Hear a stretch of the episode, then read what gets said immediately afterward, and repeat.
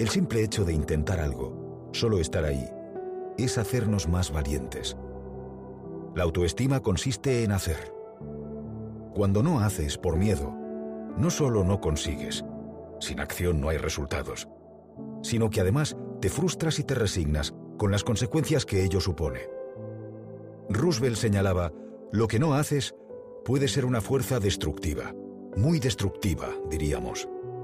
Los miedos que no afrontas te hacen suyos y te van arrinconando poco a poco. No pienses, haz. La gente quiere cambiar su vida, pero no quiere cambiar de vida, y eso no es posible. Toda nuestra existencia, desde que nacemos hasta que morimos, consiste en superar miedos. Eso es lo que nos hace crecer. Por tanto, debemos afrontar los miedos como retos, como impulsos para superarnos. Solo porque sientas miedo, no significa que no lo puedas hacer. Hazlo con miedo. 2. Para manejarte a ti mismo usa tu cabeza. Para manejar a otros, usa tu corazón. Pocas veces nos ganamos la confianza de los demás apelando a cuestiones técnicas o racionales, sino más bien a cuestiones emocionales y afectivas. Napoleón atribuía la mitad de su genio como general al hecho de que era capaz de calcular con exactitud cuánto tiempo llevaría transportar una manada de elefantes desde el Cairo hasta París. La otra mitad, a que podía convencer a cientos de miles de individuos de que renunciaran a sus vidas para que lo ayudaran en su causa. Algo parecido fue lo que hizo el explorador Ernest Shackleton para reclutar marineros en su expedición a la Antártida a principios del siglo XX. El anuncio publicado en prensa en 1914 decía, se buscan hombres para un viaje peligroso, sueldo bajo, frío extremo, largos meses de completa oscuridad, peligro constante, no se asegura retorno con vida, honor y reconocimiento en caso de éxito. Al día siguiente se presentaron 5.000 personas a la entrevista. En cualquier empresa, causa, hay que saber de cuestiones técnicas y de seres humanos. Y los seres humanos somos seres emocionales. Detrás de cualquier acto hay una emoción que lo promueve. Sin emoción no hay proyecto, nos recuerda Eduardo Punset. 3. Lo que uno tiene que hacer normalmente se puede hacer. Rara vez, nunca, la vida nos pone delante de desafíos para los que no estamos preparados y de los que no podemos salir airosos. Siempre existe una posibilidad. Otra cosa es que no asumamos nuestra responsabilidad o que nos despistemos con cuestiones que nos alejan de nuestro objetivo. Algunos de esos errores tienen que ver con la pereza que nos lleva al inmovilismo, la impaciencia que nos lleva al desánimo o la falta de fe que nos lleva a abandonar. La activista estadounidense decía con sencillez en cuanto a logros, solo hice lo que tenía que hacer a medida que las cosas fueron viniendo. La conclusión está clara. Da el paso y preocúpate en cada momento de lo que tienes que hacer, solo de eso, y hazlo con excelencia. Alvin Toffler lo resumió así. Tienes que pensar en las grandes cosas mientras haces las pequeñas, a fin de que éstas vayan en la dirección correcta. 4. Cuando la vida es demasiado fácil, Debemos tener cuidado, o puede que no estemos preparados para afrontar los vientos que tarde o temprano llegan a todos. Intoxicarse de comodidad suele pasar factura, sobre todo cuando ya se tiene una cierta edad y hay menos margen de maniobra. Nuestra vida es el resultado de nuestros hábitos, y cuanto antes se empiecen a cultivar hábitos estimulantes, antes se contará con un carácter más atractivo y sólido para hacer frente a lo que venga.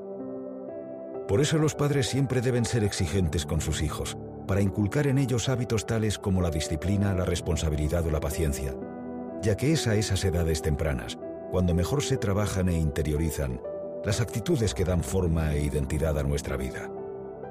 En el diálogo de la República, el filósofo Platón recoge las palabras de Sócrates. ¿Te das cuenta de que lo más importante es siempre el comienzo de cualquier cosa especialmente en el caso de que sea a la vez joven y tierno, pues es entonces principalmente cuando toma forma y adquiere la modelación que se quiere imprimir en ello. 5. Es mejor encender una vela que maldecir la oscuridad. Antes o después la oscuridad planea por nuestras vidas. Pero es importante no olvidar jamás que todos venimos preparados a este mundo para afrontar los desafíos de la vida. Todos tenemos recursos emocionales que olvidamos o que ni siquiera somos conscientes de ellos. Hay que identificarlos y utilizarlos. Además, con cada obstáculo que superas, creces un poco y te vuelves más fuerte. Si el éxito hubiese que resumirlo en una única palabra, esa palabra sería autorresponsabilidad. No huyas de tu vida. Autorresponsabilidad es poner el foco en uno mismo y no en las condiciones externas. No significa que todo dependa de uno. Hay factores incontrolables. Pero sí que uno nunca va a perder de vista su objetivo y va a encontrar alternativas para seguir avanzando. El éxito siempre es el resultado de cómo ejercemos nuestra libertad individual. Una libertad que se expresa a través de nuestras decisiones, luchando por salir adelante o cayendo en la queja, las excusas y las culpas que conducen al estancamiento. Roosevelt apunta, la libertad obliga a una gran exigencia de cada ser humano. Con la libertad viene la responsabilidad. Para la persona que no está dispuesta a crecer, la persona que no quiere llevar su propio peso, esta es una perspectiva aterradora. Y concluye, a la larga, damos forma a nuestras vidas y damos forma a nosotros mismos. El proceso nunca termina hasta que morimos, y las decisiones que tomamos son, en última instancia, nuestra propia responsabilidad. 6. No te preocuparías tanto por lo que otros piensan de ti si te dieses cuenta de lo poco que lo hacen. A la gente lo que le preocupa es pagar sus facturas, su familia y amigos y su ocio. Y sí, de vez en cuando dan un poco de cera a quienes no están delante, ya sean conocidos, políticos, deportistas o compañeros de trabajo. Pero no les va la vida en ello, salvo que estén en juego cuestiones personales. Simplemente forma parte de la condición humana.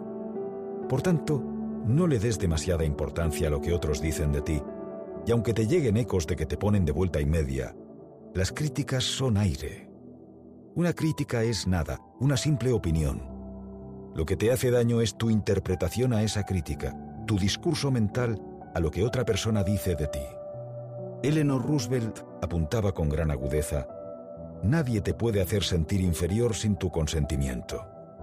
Y añadía, Haz lo que sientes en tu corazón que es correcto, porque serás criticado de cualquier forma, serás condenado si lo haces y condenado si no lo haces.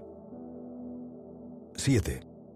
La vida se hizo para vivirla, y la curiosidad debe mantenerse viva. Uno nunca debe, por cualquier motivo, dar la espalda a la vida. Cuando la curiosidad, las ganas de aprender y descubrir cosas nuevas se marchita, la vida empieza a convertirse en una losa.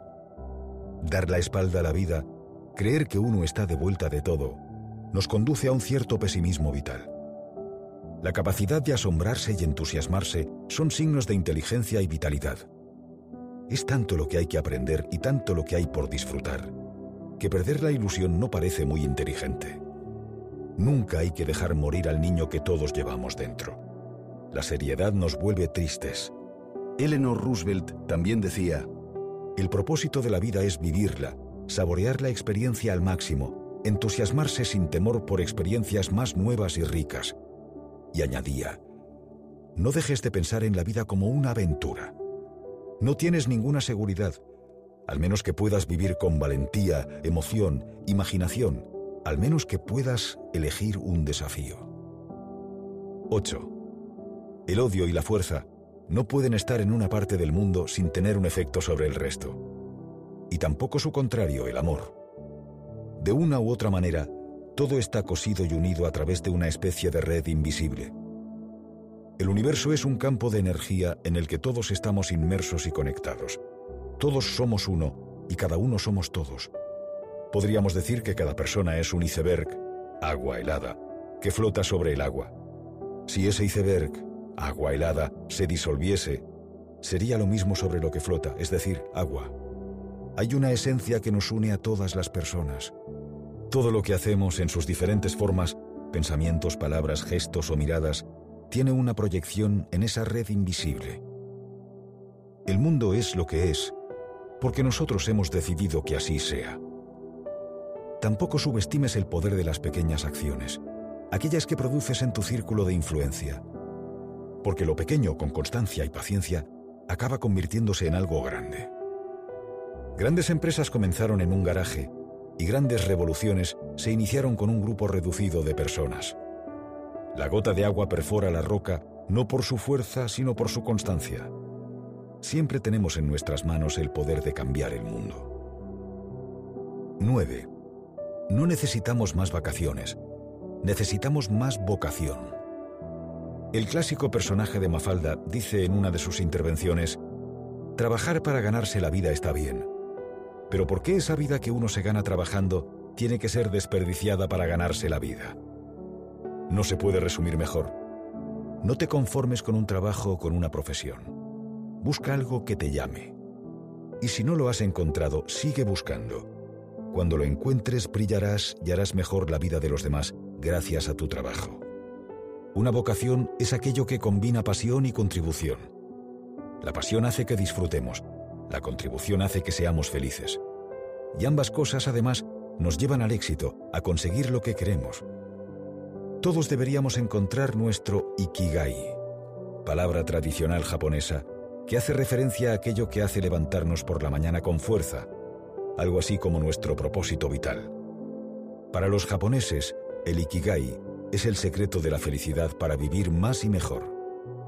Robin Sharma, autor de Éxito, de Bolsillo 2010, escribe, El secreto de la felicidad es simple. Averigua qué es lo que te gusta y dirige todas tus energías en esa dirección. 10. Mi experiencia ha sido que el trabajo es casi la mejor manera de empujarse a sí mismo fuera de las profundidades.